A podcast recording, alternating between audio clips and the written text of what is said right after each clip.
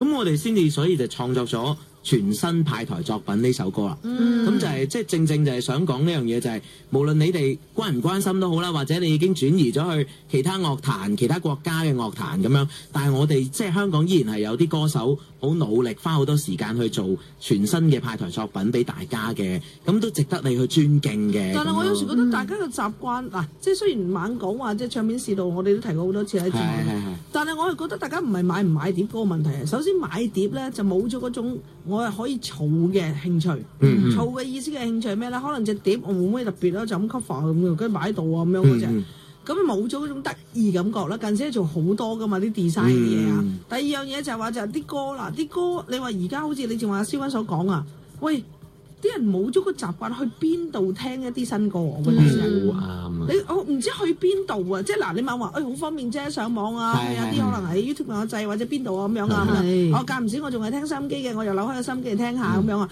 都唔係定案地俾咗習慣。但係以前係習慣性噶嘛，嗯聽新歌直。情係一個心好主機要嘅娛樂。係啦，嗯收音機同埋或者夜晚嗰啲嘅誒電視嘅音樂節音樂目，節目啦，係係係啊係而家係冇咗呢一樣嘢，所以就其實我覺得應該要創作，即係呢一行啲前面要創作就係創作翻個習慣性出嚟，應該係。嗯。我個我哋都係咁諗嘅，絕對都係咁。我哋做聽眾嗰兩年就係咁樣諗，咁、而亦都諗到，我諗我哋呢個情況唔未必有得扭轉佢，嗯因為即係等於即係誒、呃可能唱片已經誒、呃越嚟越，你話個銷量會低啦。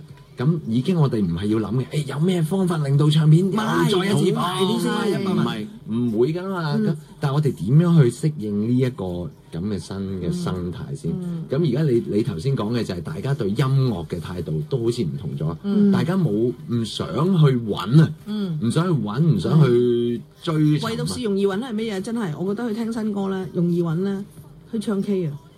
你一版一定係噶嘛，係新歌市場係係係啊係！係我發覺我身邊有好多人算好咧，好㗎啦近呢幾年咧已經係唔識唱啲新歌市場啊。梗唉梗係啦唔識啦未聽過佢哋而家係靠嗰首歌我去唱俾佢哋。係啊，，唔好話普誇張啊即係唔好話普通人啊！即係我哋就算我哋去都未必識唱啊，行內人自己都係咪因為音樂對大家嚟講已經唔係一個主要娛樂啦嘛。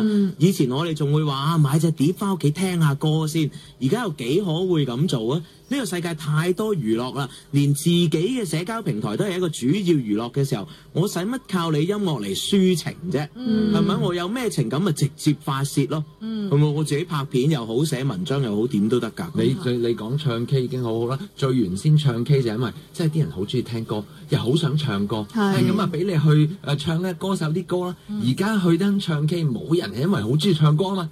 係發泄。唱 K 係一個地方係同啲 gathering 啊朋友嘛，聚係啦會嚟㗎嘛，係慶咁功樣啊活動去嚟㗎嘛啦只不，過係啊咩畢業去啦，一齊聚埋，唱歌係好唔重要嘅部喂分，。但係唔扭轉到或者賣到幾多碟啊，或者咩嘢啫？有冇啲方法可以提供俾大家？喂，去翻一個聽歌習慣會係點啊？咁啊，有冇咧？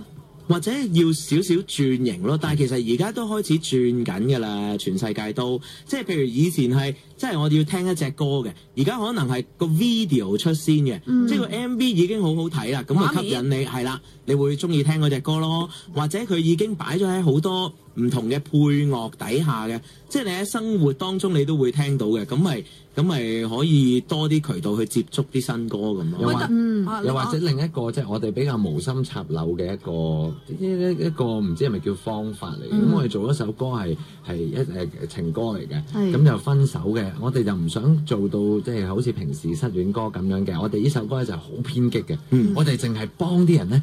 好似佢朋友咁，就鬧佢個 ex，係、嗯啊，你個 ex 係衰㗎咁啊，咁、我哋做咗首咁嘅情歌，咁嗯呢、首歌個結果咧就喺網上面咧好多人轉發俾因為人，因為大家就係需要鬧個 X 你轉發俾人再踢但埋一個係又人啊唔會自己名個口鬧。係啦，就踢嗰個 X。佢 踢埋佢，咁呢個又係一種你首歌嘅另一個渠道喎。哦，原來佢係佢有用啊，係用即佢係用用到啊，用途化，等於寫書嘅工具書。係啊。係工具歌係係工具歌咁唔係咁諗，哦佢又用到，咁所以呢啲可能都係其中一種令你首歌可以散播嘅。我我發覺近排咧，就算有好多新歌嘅，咁我哋每日都要播歌㗎。係我發覺有啲歌咧，仍然都可以做翻有一啲咧，啊，譬如你講嘅工具歌用途啦。係嗯。即係開始有啲人真係做工具歌嚟㗎啦嘛，即係等於我哋講嘅季節性歌啊，母親節有首歌，啊係嗰啲好明顯係工具歌係。你用嚟踢翻咧俾媽咪，如果佢仲玩互聯網嘅，你踢俾佢啦，係咪先？係或者送俾佢啊咁講啊嚇。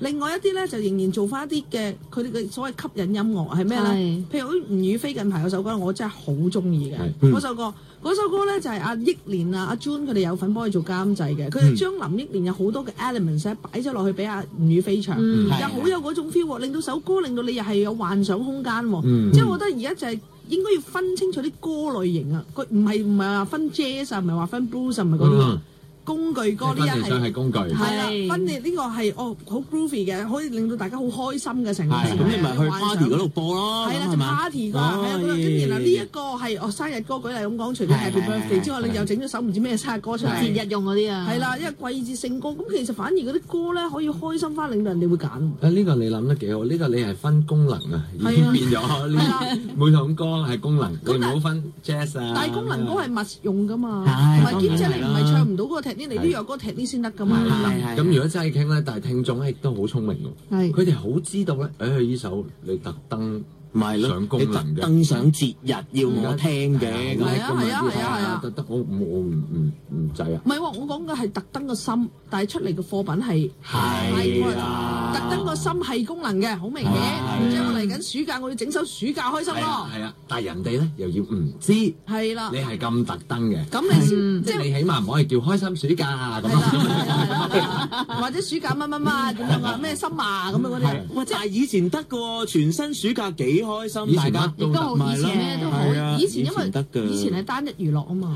係係咁啊係，你而家唔係單一娛樂啦嘛，你已經係揼低頭嗰啲低頭族，全部都係純粹好似阿師哥你所講，係書法比賽啊，寫自己嘅情感出嚟嘅啫嘛係係。係間唔時先去翻啲音樂嘅網站踢首歌出嚟咋，而家唔係淨係齋字書法嘅咋。係係啊，所以我覺得即係個用途嘅心態創作音樂嘅人要咁樣改變咯。 喂，好啱，就試下咁做啦，我哋真係叻啊下次你唔係做緊咩哇，你俾你條唔新使渠道用呢一我句。嘅，咁啊真係叻，我聽到唔啦，係多謝真係真啊。係叻。下一隻嗰個慧眼係啊，哇獨具都個喎，胃係幾雖大然佢嘅啊因為本身對眼唔係話好大，但係慧眼但係你慧眼真係好闊，係啦，有好多隻眼喎，咁係係啦，啦，真係。喂，但係真係，即係我覺得你哋都可以用呢啲咁嘅功能性啦，已經都。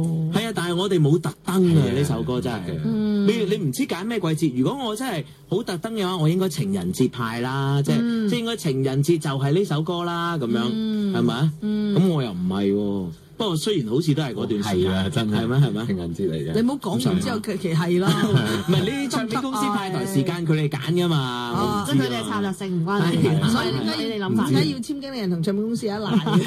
自己唔記得咗自己原來喺個啊掉出嚟咩乜咁都 係樣佢。哋梗嘅。係啦。喂，咁但係你 ex- expect 今次咁耐啦，真係冇出歌啦。係呢次出翻嚟係點樣啦？即係俾啲樂迷有咩感覺啊？咁樣啊？多謝，完啦就拜拜。我我好中意講話完啦，拜拜。唔係真係咁樣，我哋已經幾 OK。即係你出到嚟誒、有個有個咁嘅，即係網絡上有個幾好嘅回響咁樣，聽嚟聽去，喂，仲想點？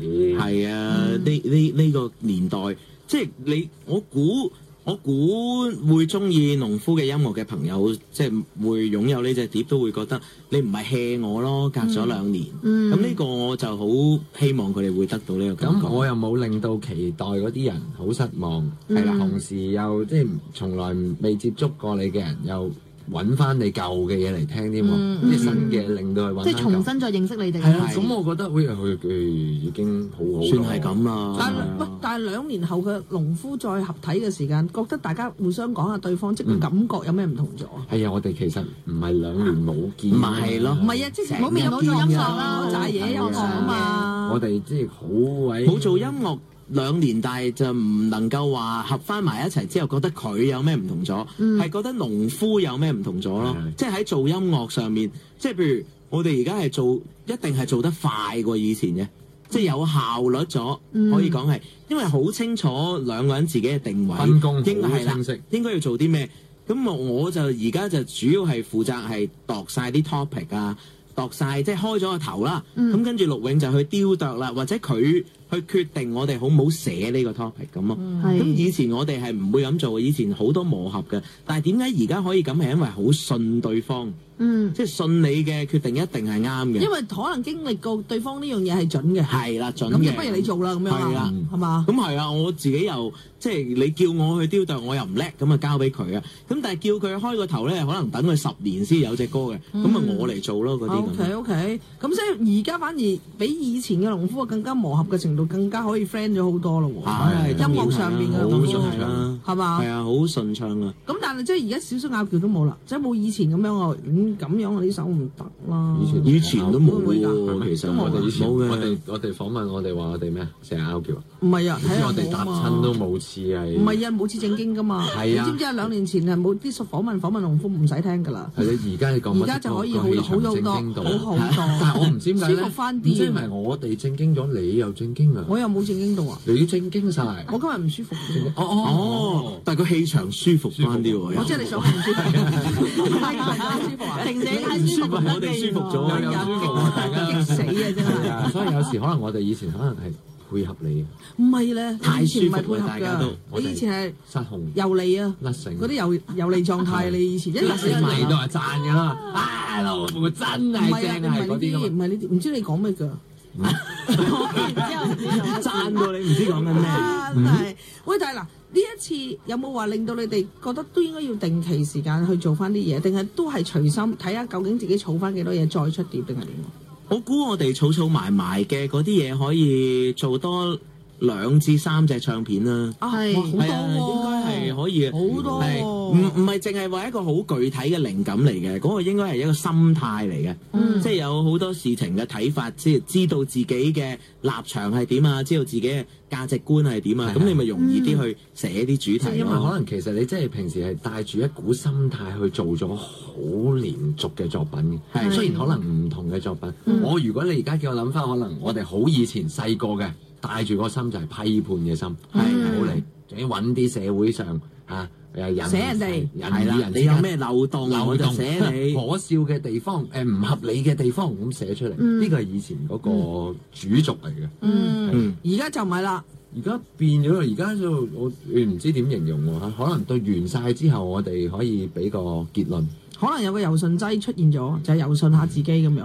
係即係冇咁冇咁稜角咁尖啊，應該係話。嗯遠啲啦，而係家啊係啊，即係你唔係所有嘢都係一定自己啱晒㗎嘛，係咪？咁可能人哋都有佢理由咧，咁咯。嗯而家開始做訪問都開始即係主持都會聽得明咯，係啊，有啲好緊而家要好即啲係起碼係咯。係啊，真係有啊，啲好係啊，同埋尤其是我即係病咗 slow down 咗個人係可以聽到佢哋搬講。啱啊，反而嗰部分大家都仲覺得明啫。以前係啊 OK 啦好 UFO 嘅成件事，係咪啊？好黑洞咁啊，係啊，唔知做咩得啊嚟佢又一齊嘅喎，係啦，但因係你為冇就望我自己本身講靈異嘢噶嘛，你記住係係啦，所以夾到夾到所以真係乜都得係啦係啦。咁啊，多謝晒你哋先啦。咁啊，遲好啲啦又再睇下你啲新嘅作品係點樣好啊嘛。好啦靚真係啊嘅。娛樂旗艦店，老夫董文妮。